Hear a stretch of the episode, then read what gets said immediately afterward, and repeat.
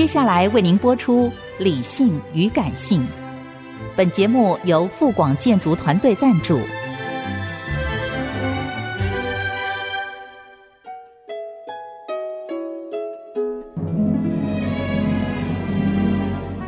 理性与感性不是天平的两端，而是一方向另一方渗透、影响，暂时取得上风的过程。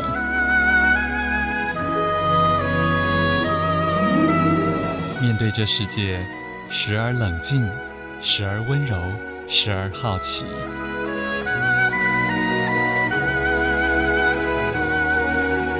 我是陈乐荣，陪伴大家一起理性与感性。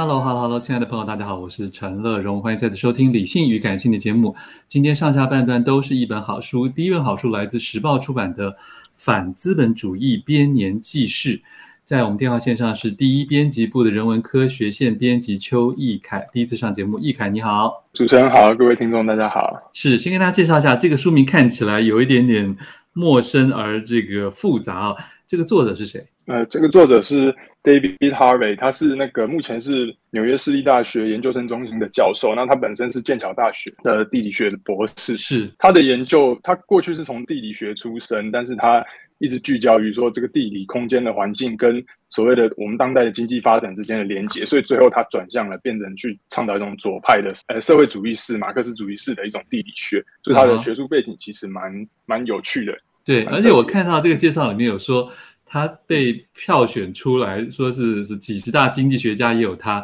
几十大社会学家也有他，可是他对对说他自己既不是经济学家，也不是真的社会学家，是是是，所以他有这样的影响力，算是蛮特别的。嗯，对，他本身等于说他的一开始的出生的学术出身背景，跟他后来的研究方向其实。蛮综合性的啦，那这个也是一个英国的学术传统，嗯、因为他本身剑桥大学毕业的。英国的学术传统有一种融合，像是融合跨学科的，对跨学科，他们不认为说可以用单一的学科去统整所有的知识领域，而是必须多方面的整合不同的学科知识，然后去得出一个理论架构。这样是，所以他既是地理学家，可是他又走了一些经济分析，那也走了社会社会学的分析，各方面都有涉略。这样，嗯，不过也一定是他其他的学科也念得不错啦。才可以被其他学科的人也承认，否则你要跨也很难跨吧？对，没错，毕竟这些相关的领域其实都也是也是能人辈出了。对对，对，嗯，好，所以呃，这本书的成型其实还是蛮特别的，它跟现在新媒体的发展是有关联的。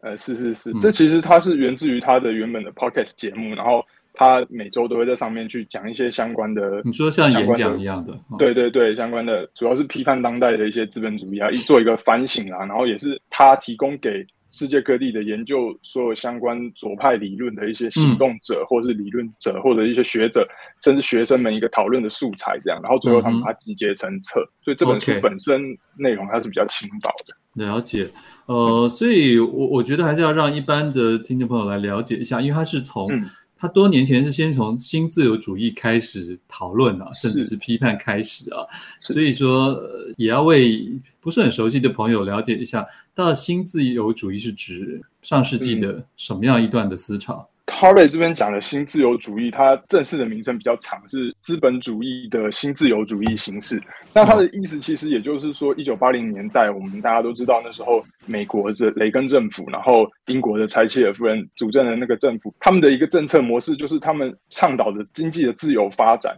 然后同时去压抑这个。社会上，比如说当时的工会的力量，以及那个删减相关的社福支出，而去放宽管制，让资本自由的去发展，那是当时的一个主流的经济政策啦。然后哈维当然有在说，这一套东西其实最早是从美国的那个芝加哥学派芝加哥大学的一些经济学家，他们发展出来，然后并且进入世界各地的政府，然后成为他们的财经专家、财经顾问，然后去推行。尤其是像最有名的，当然就是那个 Milton Friedman 富利曼嘛，嗯、他的那个那本书叫《资本主义与自由》，当时他就是在很强调，就是说。资本主义这个经济的自由发展本身就是确保人们自由的一种基本条件。嗯，那这个整套东西就是一个资本主义的新自由主义形式啊，它大概是这个意思。对，可是易凯你会发现，这个书中就也替大家点醒，嗯、就是说有时候我们对于那些 term 那些字眼的，嗯。啊，比如听到自由就以为好像感觉不错啊，可是他也说到说自由的背后也许可能是公平的消失，是吗？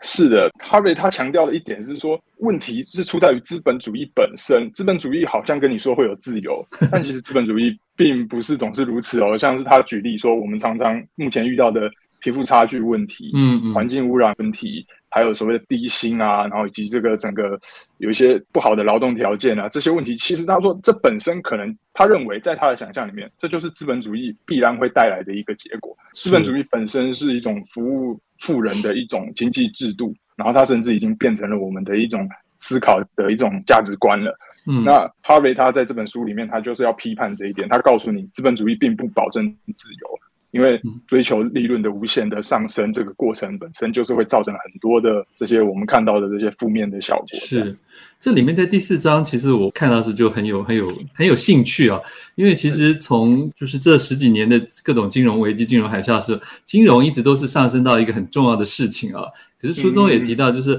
他觉得金融的发展也很必然，就是因为你资本主义追求成长，可是事实上在宇宙中你不可能有些事情一直成长的。可是，反而金融本身是可以造成这个不断成长的一个很特殊的动力。所以，事实上，他说现在权力都已经金融化。在这一章，他大概讲些什么？这章其实，我认为他的哈维想要做的事情，他是要去瓦解资本主义的正当性，就是不要让大家认为说资本主义是一种好的东西，它是一个可以被人们认为说应该这样做的东西。就像刚刚呃主持人刚刚说的，他说金融本身。现在好像认为说是一个很有生产力的东西，但是哈维他很他很呛啊，他直接说高盛的员工根本是没有生产力的，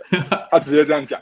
他说金融是一种寄生性产业，他负责的是资源，也就是货币啊这些东西的流通，它本身不产出任何东西。哈维告诉我们说，金融可以干嘛？金融可以吃吗？嗯，不行，金融不能吃。所以他认为金融这东西本身不应该给他这么高的一个。算是认可吧，它作为一个很重要的社会功能，它是有价值的，但是它不应该有这么大的一个话语权或权利，尤其在当代的美国。他说，美国的财政部长已经好几任都是高盛的员工退下来去做，oh. 对，oh. 所以导致说美国的财政部整个国家的经济政策一直在为这些华尔街的有钱人在服务，这些金融巨子啊，替他们去赚取更多的金钱。Mm hmm. 那货币这个东西，它是说在布列顿森林体系这个这个东西瓦解之后，其实这详细的有点复杂，但简单来讲，就是货币已经可以变成一种无限增长的东西了。它跟以前是用靠黄金，是黄金是有限的。嗯，对，他的意思就是黄金有限，所以它不会无限的增长，但货币不是。他举了一个很有趣的例子，他说有一个马，好像是马克思讲了一个故事吧。他说，如果你从西元耶稣诞生那一年你就开始去做复利计算的话，到一七二二年。你可以拥有跟地球一样大的黄金。他说：“真的是我们复利，就是现在的复利成长的可怕，就是你一直追求这样的东西，利润就无限的上涨，无限的上去。那这个货币它是没有止境的。是是是，那这么多的钱，我们要去找哪里去投资呢？他的问题就是在这里。嗯、OK，好，我们先请人文科学线的编辑邱一凯休息一会儿，我们先听首萧秉治的新歌《都是我的错》，待会儿继续讨论这本《反资本主义编年记事》。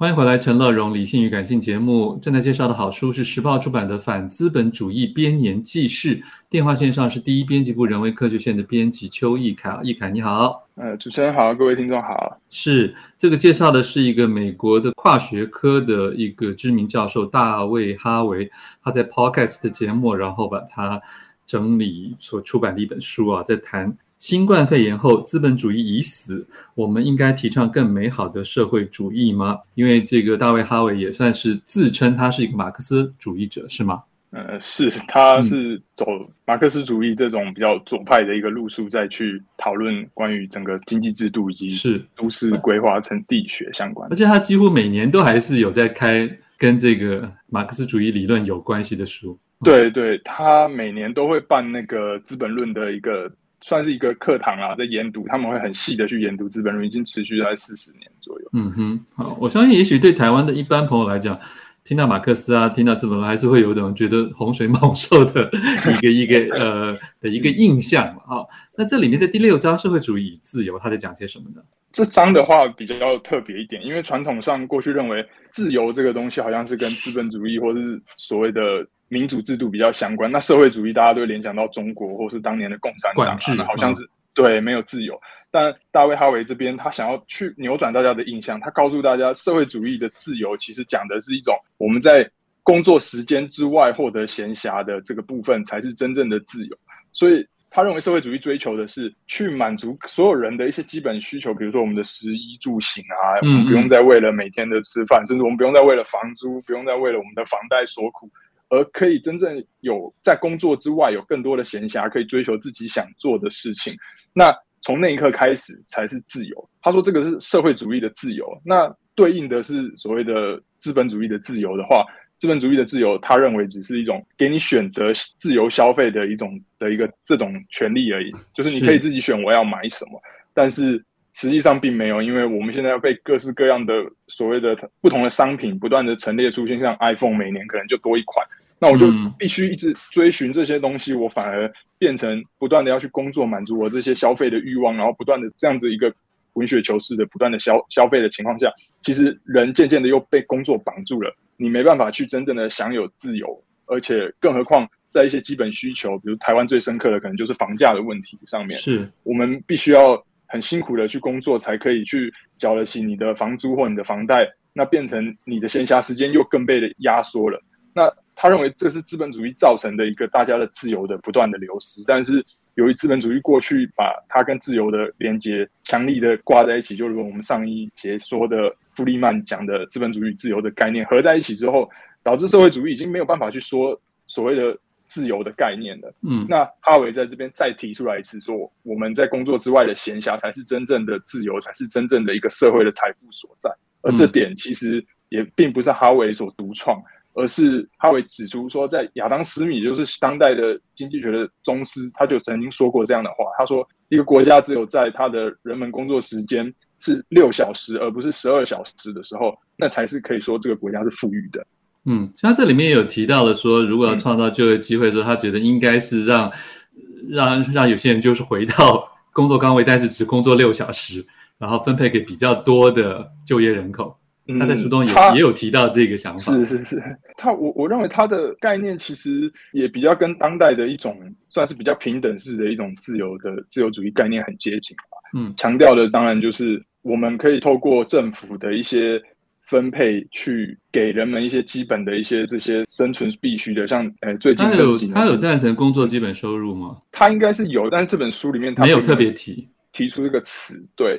但他有讲，他说这些东西的确是可以由政府来，就是来去指挥、去提供，甚至就是可能去。呃，请一些民间的部门啊，去负责提供，比如说每些分给每个人每天一天两餐，一餐或两餐的这些基本的粮食之类的这种，他这种概念呢，他有这种很强的想法。嗯哼，好。不过我觉得会不会现在发展到这个地步的时候，如果真的你恢复到，如果是有有基本收入，或者说是每天只工作几小时，剩下的人 是不是还是在做跟？目前很类似一样的娱乐致死的一些生活方法呢？这的确是非常有可能的，但因为 因为大家真的滑抖音的时间只变更多而已。对，哈维他有趣的地方，我认为是说，他对人其实我觉得是一种很乐观的想法。他认为说，人是可以知道自己想要做什么的吧？哦，我认为他有这样的概念，所以他在说，你闲暇的时候，你自由，你就可以自己想做你想做的事情。但这不一定啊，就可能我们闲暇的时候，我只想滑抖音。对啊，对啊，嗯，对啊，就一开始可能闲暇的时候想要读书啊，对？那可能想要读书的人没有那么多啊。好。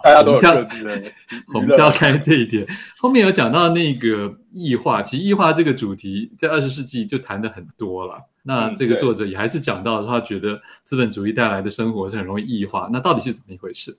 他谈的异化，我觉得哈维他想要讲的应该是说，其实我们做的工作，他觉得已经就是我们参与的工作已经跟实际上这整件事情已经很无关了啦，也就是所谓的一个螺丝钉这个概念吧。对他，说简单一点，他，他其实也认为说这个现象是当代，当然当代经济才特别有的，而且尤其是我们因为把工作的区分变得很细，嗯、每个人就像一个螺丝钉，不断的去做，而且泰勒主义啊等等的，嗯、对对，只做自己一部分的事情。那一方面，我们是负责帮资本家更快速、更有效率的累积财富；另一方面，我们失去了所谓技术的垄断权，大家不再有专业的技能了，嗯、因为你的你的工作已经被拆分成好几块，随时可以被替换。然后你就没有话语权去跟资本家去谈说，哦，我想要更高的工资，因为我这份工作很重要。你已经没有了。当代社会是用这种方式把人去切割开来的。对，的确，很多人没有没有那么重要。对，但所以他建议要怎么找回那个可能的重要呢？